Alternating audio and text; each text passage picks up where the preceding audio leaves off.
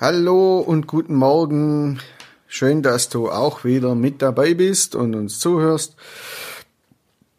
Heute in dieser Episode möchte ich dir Colms Gallien vorstellen. Colms Gallien ist einer unserer Gastgeber auf unserer Fotoreise und zwar in Nordirland.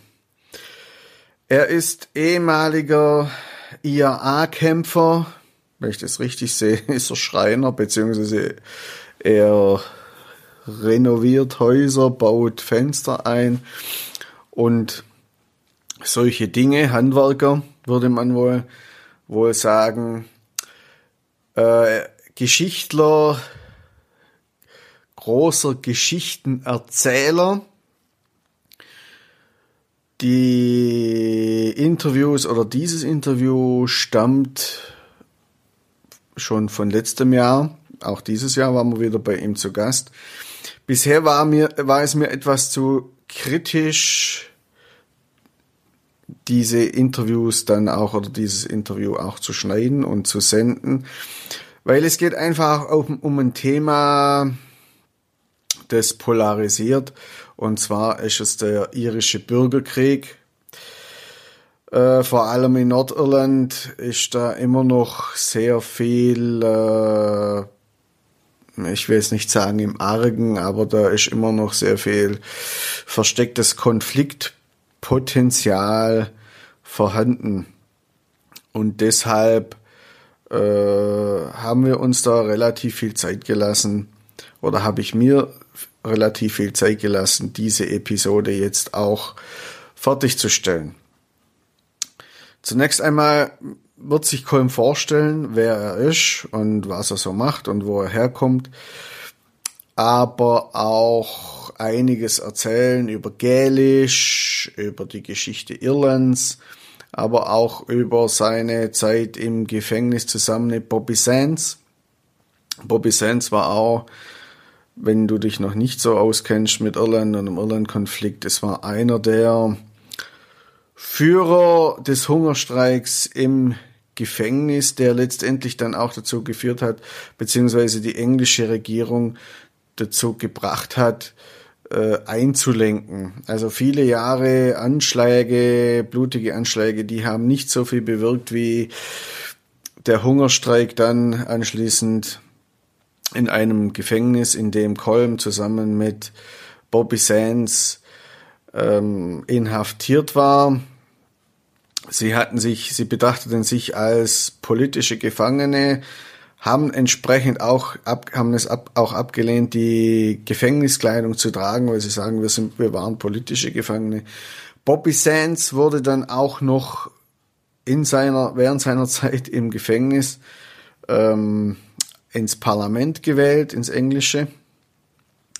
Starb dann aber, ich weiß jetzt nicht nach, so, nach wie vielen Jahren das war, ich werde euch die Biografie von Bobby Sands und etwas vom, dem, vom irischen Bürgerkrieg in den Show Notes dann verlinken. So tief will ich da gar nicht einsteigen. Ich, will, ich wollte euch nur zeigen, wie vielschichtig äh, das ganze Land ist. Und ich denke, das sieht man dann ganz schön auch in diesem Interview, das wir mit Colm eines Nachts, eines Abends in seiner Küche sitzen, in, in seiner Küche mit einem Glas Whisky in der Hand, mit einem Glas Irish Whisky in der Hand gemacht haben.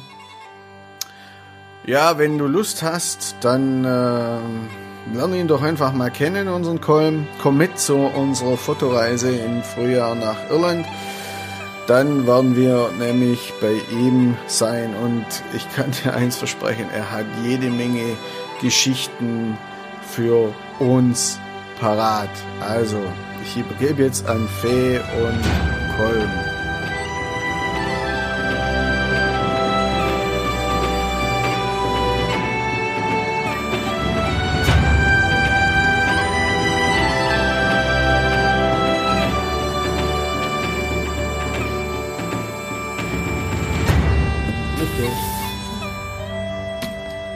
My name is Colm Scullion. I'm from Ballyscullion in Ballycounty Derry. Um, what can I say about myself? I love Guinness. uh, You make Airbnb? uh, yeah, my son does Airbnb, but I do most of the talking for him. Um, I enjoy life. I love life. Um, I'm an ex-political prisoner. Um, I was in prison for over five years, five and a half years. Um, my be- I was captured along with my best friend. He, um, I was caught along with him, and he died in hunger strike. Uh, Thomas McElwee. Um I also shared a cell with Bobby Sands, uh, who later died as well. And during that time, Bobby would have uh, been as really at his peak in writing poetry and short stories and stuff. Most of which was smuggled out of the prison. A lot wasn't smuggled out because it was destroyed by the screws.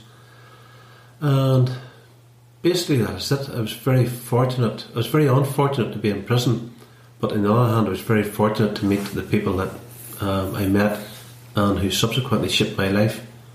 Um, and I have no regrets in that in that field whatsoever. Um, I think about these guys all the time. Say a prayer for them whenever need be, and that's it. That's who I am. Yeah, you, lo- you love history. I love history. Yeah, I love. You I love. collect history. Yeah, And Gaelic I language. collect history. I love local history because we were not taught local history at school, and uh, at a young age, I used to go out looking for um, flint arrowheads, flint axe heads in our area, and I was very lucky to live beside Newferry, which was the archaeologists discovered as one of the first settlements in Ireland.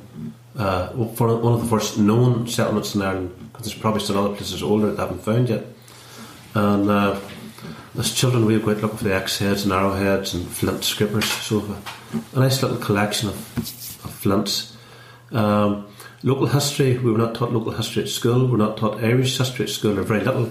So, I took it upon myself to go out and interview the old people uh, about maybe 30 years ago and record the names of their fields on their farms, a lot of which were in Gaelic and in Irish, which never were documented before. So I now have them documented, and I need to decide what I'm going to do with them because a lot of people come to me looking at my information for their universities and stuff, and they do not do the research, but are quite happy with my research. So I have to nip that in the bud, you know.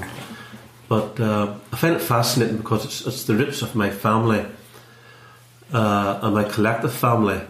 It's a shared heritage for everyone, and it's something we should be very, very proud of, and it shouldn't be locked away or put away or discriminated against in any shape or form. So, sin é, that's it. You Thank forgot you. your cows.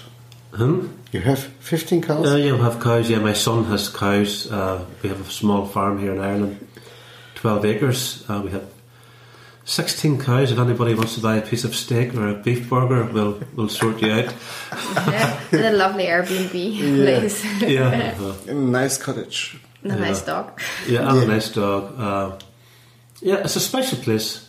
A lot of musicians come here to play music uh, because they like the atmosphere in the house and uh, they love the sound.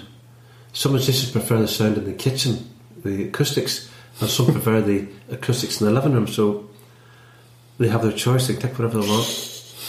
But it is a lovely area. It's a very, very ancient old area. It's, it's I love living here. I wouldn't like to live anywhere else. I'm quite happy here. It's not a city, but it's all the world to me, and that's it.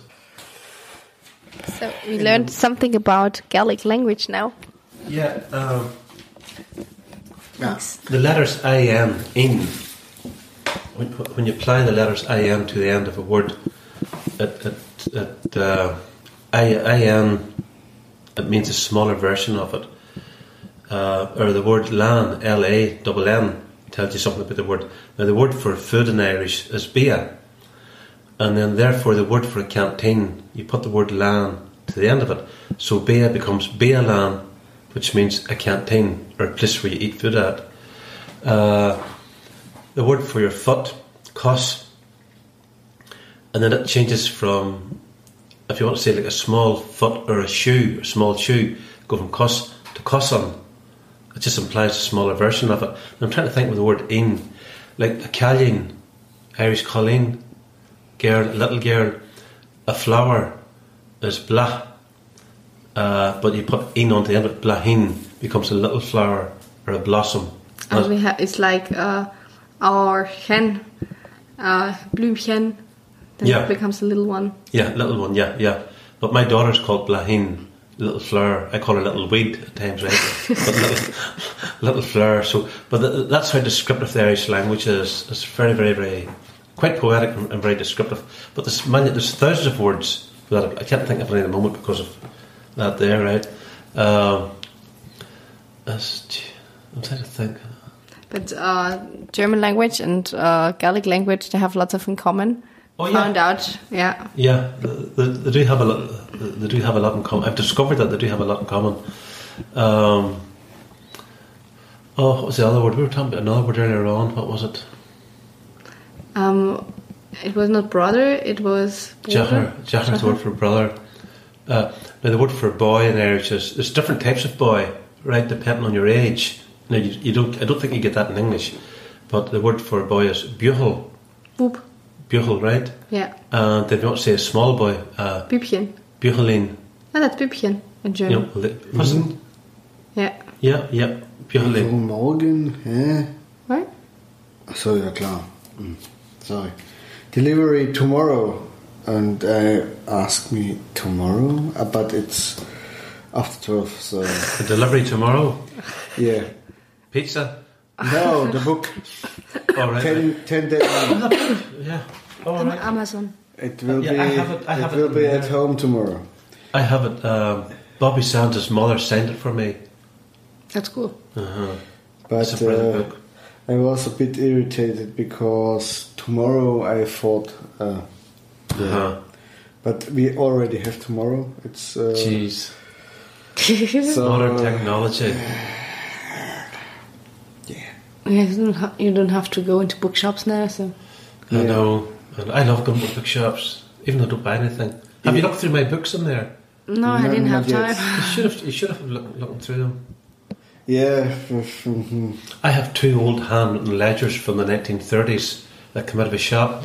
Uh, it's quite interesting reading because I'm quite anti-church. The church have a lot to answer for in Ireland, right, and uh, everywhere else, right.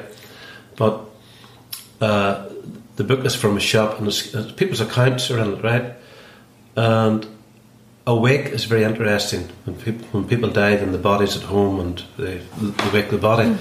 Mm. And if you look through the invoices, the only time people get jam is during a wake. They're buying jam to, to give the people bread and jam, and buying whiskey and clay pipes, right? So they never they never really they don't see jam any other time of the year. Then, if you read the invoice belong to the Catholic priest, his in- invoice is for salmon, roast beef, uh, use of telephone, uh, taxi to Belfast, taxi to Derry. People around here were still using ponies and, and horses, right? And it just it shows you the big distinct difference of the classes between the working class and the Catholic hierarchy, and the control the priests had on the people. But that was the first thing I got written through, reading through my handwritten ledgers. It actually would, make a good, it would be good for someone to do a, a dissertation with at university. But uh, I salvaged them out of a shop in the local village, going to be burned. I said, no, no fucking way. I said, I'm going to take them home with me. So uh, I took them home and I'll show them to you before we go to bed. Very, very interesting. My grandfather's in it, in it buying a chair and a pair of boots. Yeah, if you if you talk about documents, uh, you also have documents of the hunger strikers. Yeah, um, yeah. Some of them um, are very, very important. I have uh, there's a letter um, from Cardinal Ó Fiaich, and he was the head of the Catholic Church in Ireland. And It's a letter he wrote to my mother, and it's very important. He was very sympathetic towards the plight of the of the blanket men and women. Um, he put pressure on the British government to do something. Uh, they they ignored him, and they even ignored him to the extent that now remember he was a Primate of all Ireland. And he went one time to Stormont in Belfast to try and meet the government. They would not let him drive, they wouldn't let him take his car up the main thoroughfare of the road towards the government buildings. And he had to park his car at the gates and walk half a mile in the rain to meet the government officials. And that's what they thought of the head of the Catholic Church in Ireland. But that was Cardinal Tomás Ó Fiaich, and he was a good man, a very, very Christian man. Uh, so a letter from him. Uh, there's a letter from uh, Clement Freud, same Freud, the Freud family, and he was a member of, I think he was a Liberal MP in England, and my mother had wrote him a letter about the conditions that we were living in, and the first line of his letter, his letter goes, "Dear Mr. Scullion, as I do not tell lies, I see no further point in reading your letter. Yours truly, uh, Clement Freud." So he was the very first celebrity chef in Britain, and he used to be on the television quite a lot, uh, selling advertising dog food. And it turned out he was a paedophile.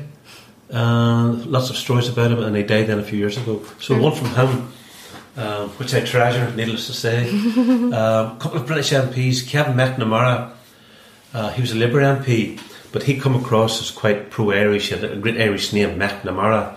But if you read the letter, it's fucking wishy-washy. He just doesn't want to know. He's, he doesn't want to come out and directly say, I'm not interested.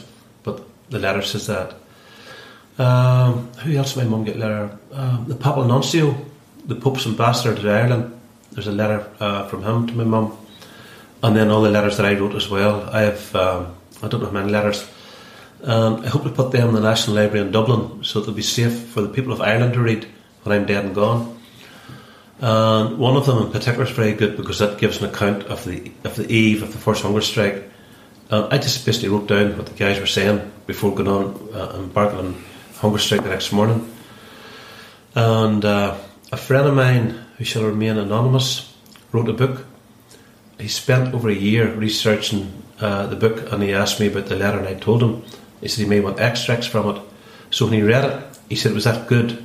He wanted to use the whole letter. I, I uh, told him to go on ahead, but the book never was published. It was heavily censored by greater people, and it's now sitting. I think it's put away in a safe somewhere. Oops. So maybe someday it'll be published. But he said the letter, that one of the letters was that good. He would, he wanted to uh, use it in full. And the letters, the letters, most of them letters were written on cigarette papers that our family was have smuggled into the prison. Uh, we had no right, we weren't allowed write materials of any description, and they smuggled in the refill of a pen, and most of this stuff was kept ins- inside us. Uh, cigarette papers were wrapped in plastic to protect them from the wet and that. But we wrote, uh, we wrote all our notes on the cigarette papers, and then they were smuggled out, mostly in the mouth. If they're small enough in the mouth, sometimes behind the foreskin, or sometimes in the in the back passage, and we just give them to our families, and that's the only way, only way we had of contact with the outside world. Um, there's another letter I had, and I give it. Fuck it, I give it. I give it to someone. I think it's now in the National Library in Dublin, and that was a statement coming from the prisoners on why the second hunger strike ended, and I kept the statement, and I smuggled it out to my mum, and I gave it then to one of the Sinn Féin officials when I got released, and he has since handed it to, either the National Library of Dublin, the Linen Hall Library in Belfast have it as a historic document, but part of me regrets giving that letter away, but uh, well, if sometimes you don't get credit for giving these things away. If, if you get acknowledged for it, Mm, would be better. yeah, it would be better, you know. Yeah, will that come from from whoever, you know? But I have them. Uh, yeah, they're all in there, hopefully safe. And then I've copies of the letters from Bobby Sands, um, and some of them were given to me by Danny Morrison. Uh, one in particular is the poem Roddy McCorley, and it was based on a conversation that I had with Bobby about Roddy McCorley, who was a United Irishman in 1798.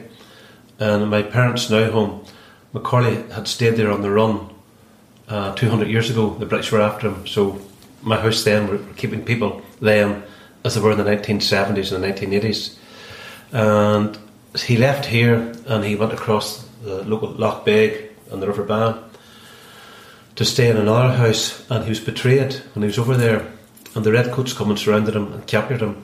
He was taken, he was taken to Ballymena and tried and sentenced to death. And then he was then taken to Toomebridge, where he was hanged from the bridge uh, until he died. But I told Bobby Sands the whole story of Roddy McCorley, and Bobby wrote me a beautiful poem uh, just called Roddy McCorley. So I remember him asking me the names of all the places around here, the names of the towns and streets and areas, and he incorporated all this information in the poem, and it made it look as if he actually was living here, but he never set foot here at all in any time. And he mentions my father and myself in it. Uh, there's one part goes. Uh, my father used to fish for salmon and eels in Lough Beg, and uh, it's been called the poacher around here. And the line in the poem goes, uh, what's this is? Twas at Cross Keys, twas at Cross Keys, the pegs gleamed white neath the telling yellow moon, as a common folk, and there the poacher's son went out to meet their doom. And this was his way of thanking me for giving him the information on Roddy McCorley. Um, that's the way that's the way Bobby wrote. But a lot of people don't know this, but Bobby's poems are full of wee messages and different things are in the poems, but you have to know him and you have to be in that environment at the time to know what he's writing about and understand what he was saying. And I should start writing them bloody things down before it's all lost because I know I know things that other people don't know. Mm. I just know things that other people don't know, and uh, I should write them down because I was with him when he was writing this, and he would tell me, "Oh, that's what this means," you know. But sin é, Mm. But you have other um, lyrics in your house too of your friend, the musician. yeah, Christy Moore, yeah, Christy Moore is probably the most famous folk singer in Ireland. Um, all his concerts are sold out everywhere, and we met. Uh, we met years ago um, in a local football club. He was playing, and I had a stall selling Sinn Féin stuff, books and papers. And uh, he came over the stall, and we got talking. And he asked who I was, and I gave my name. But I told him that uh, I was a fan of, of Bobby Sands, and he couldn't believe it. So, cut long story short, he had no place to stay. So that night after the gig, he come and stayed at my parents' house, the same house that all the IRA men were staying in, that 200 years prior, Roddy McCorley, the United Irishman, had stayed in. And Christy had stayed there that night. And uh, I'd given him the song, I'd given him a couple of songs that Bobby Sands had written then. So we become, great friends. And over the years, he'd always get in touch with me. I don't ring him, I give him his privacy, I let him get in contact with me. And but if he's playing in Belfast or Derry, and he would ring me to say, You're on the guest list, there's two tickets for you. Mm-hmm. So I'd go to the gig, and we get the best seats in the house. And then, as a follow up to that, two years ago, he uh, RTE, the Irish television company, were doing a programme. Uh, I think it was called The Journey or 50 Years on the Road. And it was about Christy Moore's life and the people who influenced him on his music on his, on his 50 years and he wanted part of it to be recorded in our, our house here. So when he come here, um, the television crew, I remember they told me I was only allowed 25 people in the house, and I, I, I had 31 on, I remember that, I had 31 on, and fuck, I made a lot of enemies. All these newfound friends I had thought they should have been invited. The great and the glorious were wondering why they weren't invited, but they weren't my people that I knew. They weren't really my friends. So um, he come that night, and uh, it was very very special because Daddy was there, and then Father died a couple of months just after it, and he played for an hour and a half, and it was a mixed crowd. I had Protestant and Catholic both in at it, but Christy did play a lot of Republican stuff. And the program then uh, he went he went done my house, and then he went till Glasgow, and he played in Glasgow, and he played in different places around Ireland. So between the whole thing, RTE selected pieces out of it, and then they produced this, this show. I'll try and get the, the DVD of it. Um, but that night he was here, I asked him, I said, Will you rent me out the boy from Tamlaghtduff? And Tamlaghtduff was the town land where Francis Hughes was born, and he was the boy from Tamlaghtduff. It was a song Christy Moore wrote about Francis Hughes who died in the hunger strike. So he wrote it all out for me in his own handwriting, and I have it hanging up on the wall. And as well, I have uh, one of his most famous songs is called North and South of the River and that was based on a conversation that the two of us had. And he wrote the lyrics, and Bono and the Edge from U2 they wrote the the tune to it, and U2 also recorded it, uh, North and South River. It's a very powerful song, so check that out, North and South River. And then at Christmas time, he sent me a Christmas present, and that was a picture of himself and the lyrics of a song and, and autographed. So it's nice to have that little collection of stuff. And I, as well as that, I remember searching around the house and I found a couple of letters from him. And normally when I would get a letter from Christy Moore, I'd just tear it up and fucking throw it in the fire and burn it, right? I says, fuck, you know, these are worth, not worth money, but they're collectible to have. Uh, so now I have a little collection of letters and postcards from Christy Moore. Um, so he would send me an email, but I don't, I don't reply to him an email. I write him a letter, and then he'd, he'd send me a letter back again. I just don't like. I just don't like emails. Are very. They're they're not uh, personal, and I just like getting the personal letters from Christy. But he did write me a lovely letter when Daddy died. A lovely letter. Uh, this about my father and sympathy to the family. But now I have to get a hard drive and send it down like, and get the full concert. I get it, I'll send I'll send it to you if I get it. Oh, cool. I'd love to, I'd love to get that and send it on to you. know, it was a, it was a good night.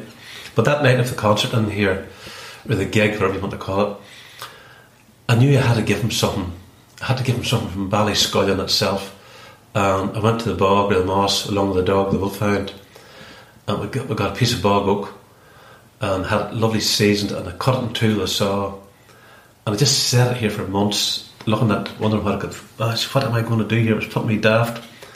And then I researched his name and discovered that the Moors, or O'Mora, as they call them, O'Mora as they call themselves in Gaelic, they claim to be des- descendant from an Irish uh, warrior called Conall Cernach. And Conall Cernach was supposed to have fought at the gates of Rome against the Romans, right? A lot of Irish warriors fought at Rome against the Romans, right? And but Conall Cernach, Cernach itself means, I think it means Cernach, a foot soldier. And it is now the present name Kearney in Ireland. It's quite a common name, Kearney, but Kearney comes from Cernach. It's all the same name. Kearney is the plural of the singular. Cernach is the singular. Anyway, but Conall Cernach was an Irish warrior uh, whom the Moors claim they're descended from, which is probably nonsense, but they claim that anyway.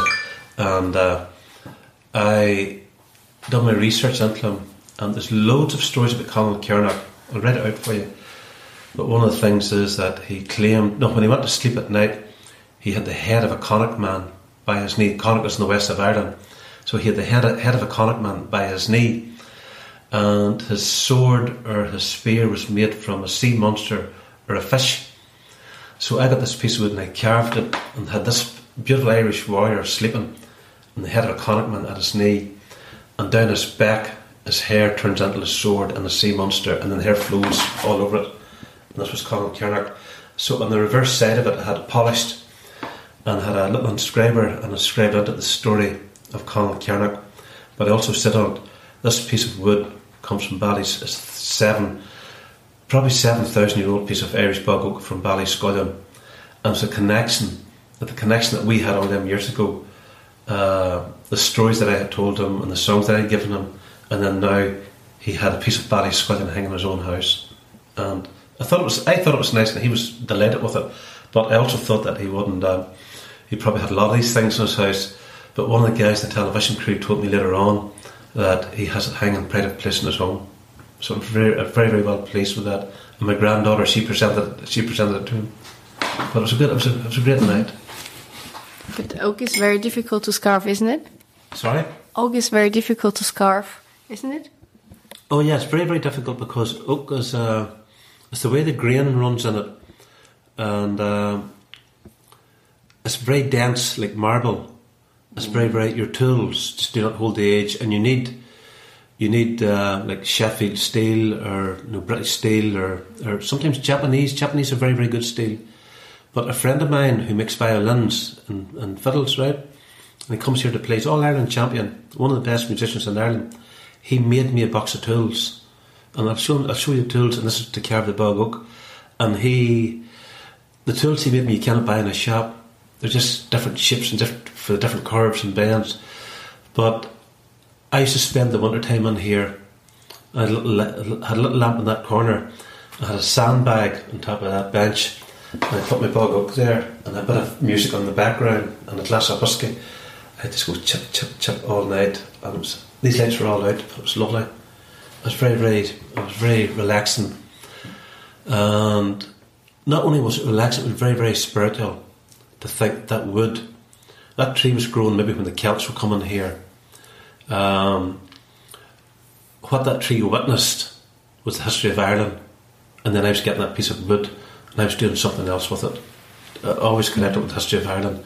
But to me, the bog oak is very, very, very special. It's very special, and it's irreplaceable. It can't be replaced again once it's done. Unique. Once it's gone, it's gone. You know, there's, there's no coming back. But I have a few ideas now at the moment. That's where that stuff's sitting there. They're they're lying there probably two, three years or something there. This house was coming down with wood everywhere. I had to take it out and put it outside. Um, I have a few ideas for what to do uh, with the bog oak. Um, but it's all they're unique for the individual.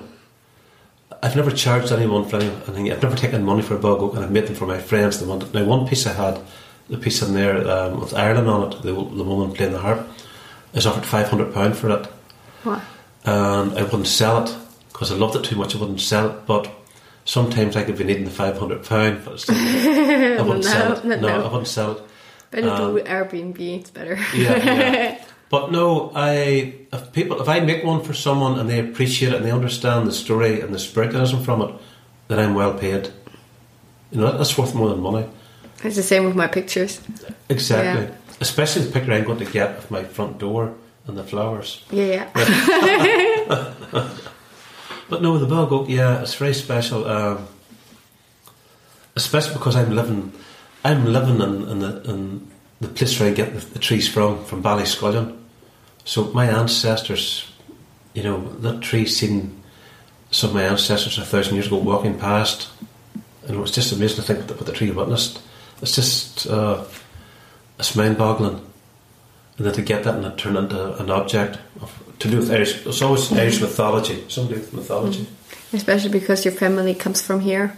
especially families here, like okay, thirteen forty six is one of the first dates we have, because well, written records weren't keep, weren't kept in Ireland, but people go by the place names, and these names all turn up, especially in, in the north here where we live at. You get the family name attached to a, a place name, and then it all falls into the different tribes, the different clans. They're still here despite all the conflict and the movement of people everywhere. The old clans are all here yet Yeah. despite all what's happened, you know. But now, um, and the stone as well, big connection with stone. Um, I'll, uh, tomorrow morning, if I, if, if I don't see before I go, look outside and I have stone outside to carve, and have the idea, say, I need the proper tools for the stone. I need tungsten tipped chisels. So I must go online and see if I can get them for, for, for cutting stone. And uh, I remember years ago going to Iona in Scotland. Have you ever been there now? Yeah, it's not Iona? Yeah. Jeez, amazing. But you see all the stonework in it. They were done with Irish Irish sculptors made them. Uh, the Quins and o- O'Quinna and O'Bralachan the two families of stonemasons who carved the stone. But my proper name was Columba. And I wanted to go to Iona because it was Columba or Columkill's island. Mm-hmm. It has monastic settlement for about 400 years. I think the Irish monks were there for it. And immediately when I arrived, I couldn't believe it. I just, you could feel it everywhere. Oh. And one thing I didn't know about Iona was, as a landmass and as an island, Iona was there before Scotland was there. I didn't know that. Scotland was still under the ocean. Iona was there, and then Scotland, with all the land movement and volcanic eruptions, Scotland appeared. Iona, Iona is older than Scotland. There is this uh, cave near Iona which uh, has similarities to Giant's Causeway. Yeah, uh, Staffa. Yeah, Steffa Uh, Island. was that where Mendelssohn composed his? Uh, yeah, lovely, lovely uh, cave. I Yeah. painted that one too. I, I've been there too. Uh-huh. Yeah. I've been there too. Um, it was the and the sound of the waves going up it. Ah, it's great. Oh, it's lovely. And it's nice because it's isolated and you have to go by boat. And that makes it special again. And I couldn't, I could never forget the waters. The dark blue. clear it was. It was very clear. It was, it was just that uh, aqua green and blue. I look, maybe I've got a picture because I also painted that. Oh, did you? Yeah. Yeah. Oh, it was beautiful. I loved that. But there's probably more. That volcanic formation is, is probably more of that under the ocean that hasn't been discovered yet, or under the sea. But uh, no, I, that was one of my things when I was in cell with Bobby Sands. And I do remember us talking about things we wanted to do whenever we got out from prison. And one of the things that the two of us wanted to do was to go and live in the Gaeltacht. And the Gaeltacht was an Irish speaking area in Donegal, Gweedore. And we wanted to go and live in Gweedore to improve our Irish. Our Irish was very, was very basic, but we want to go and live with the Irish speakers, the native speakers. And uh, that was one of the things we wanted to do. Uh, what was the other one? I was going to tell you something there. It wasn't Iona. Ah, yeah. One of the things I told Bobby I wanted to do was I want to go to Iona because my name was Colum, Columba, Colum Mm-hmm. Kell. It's all the same name, and I've done it. So we had this little list on the wall, and I often thought about the list, and uh, I've ticked off some of the things. And I remember telling his mother about us wanting to go to Donegal to learn Irish, and his mother said to me, "says Well, Colum, says Bobby got there before you." yeah, and I, thought, I felt very sad about it, but that's just that's just how it, how it was. Take a look, maybe I find it. Scaffa. Scaffa? Mm, Scotland. Mhm. Should be on that. Sc- Scotland. Um, Iona. No, I don't find it at the moment. but I think I got it on Facebook somewhere. Have you ever read Bobby's poetry? No. No, uh, only those those that you have there Yeah, it's been published. recently. Hmm? Recently, Oh, published years ago. His poetry was after after he died. Some of the stuff was published, but a lot of his stuff was destroyed um, because we had no paper except this, the piece of cigarette paper that was smuggled in. And we were allowed six pieces of toilet paper a day, right? So during the protest ourselves, we had rubbed our own mess and shit on the walls, right? Part of the, the non-wash protest. But we left a little, little clear uh, space at the door, and beside the, the mattress on the ground where we slept at night, we left a clear, a clear spot. And we had smuggled in the lead of a pencil, and they were kept quite small, and mostly they were hid behind the foreskin. And we took them out at night, and we used to write on the walls. So Bobby would write his poetry on the clear space on the wall, and then when the screws come in uh, to shift us to another wing, they come with power hoses to clean the cell, and they used to rub off his poetry. So a lot of poetry was, was never made the outside; it was lost. Um, but I suppose by then we didn't know what, what was going to happen or how, how it was going to turn out. So, jetzt hoffe ich, dass dir diese Episode gefallen hat. Wenn ja, dann schau dir doch einfach mal die Daten auf unserer Homepage an, wenn du Lust bekommen hast, mit uns zu kommen und Colm selber mal kennenzulernen. Dann komm doch einfach mit auf unseren Trip nach Irland. Ansonsten, wenn dir der Podcast gefallen hat, wäre es nett, wenn du uns eine nette Rezension oder eine schöne Rezension hinterlä hinterlässt. Ich werde euch auch wie versprochen die Eckdaten zum Bürgerkrieg und zu Bobby Sands in den Show Notes hinterlegen. Die findest du ebenfalls auf unserer Homepage erlebnisirland.eu oder in dem Fall unter fotoerlebnis.eu, da ja Kolm auch äh, bei unserem Workshop uns unterstützen wird. Vor allem auch, wenn schlechtes Wetter ist, dann äh, werden wir sehr wahrscheinlich so das ein oder andere Shooting in seinem Cottage durchführen. So, jetzt wünsche ich dir einen schönen Tag und bis zum nächsten Mal. Dein Chris.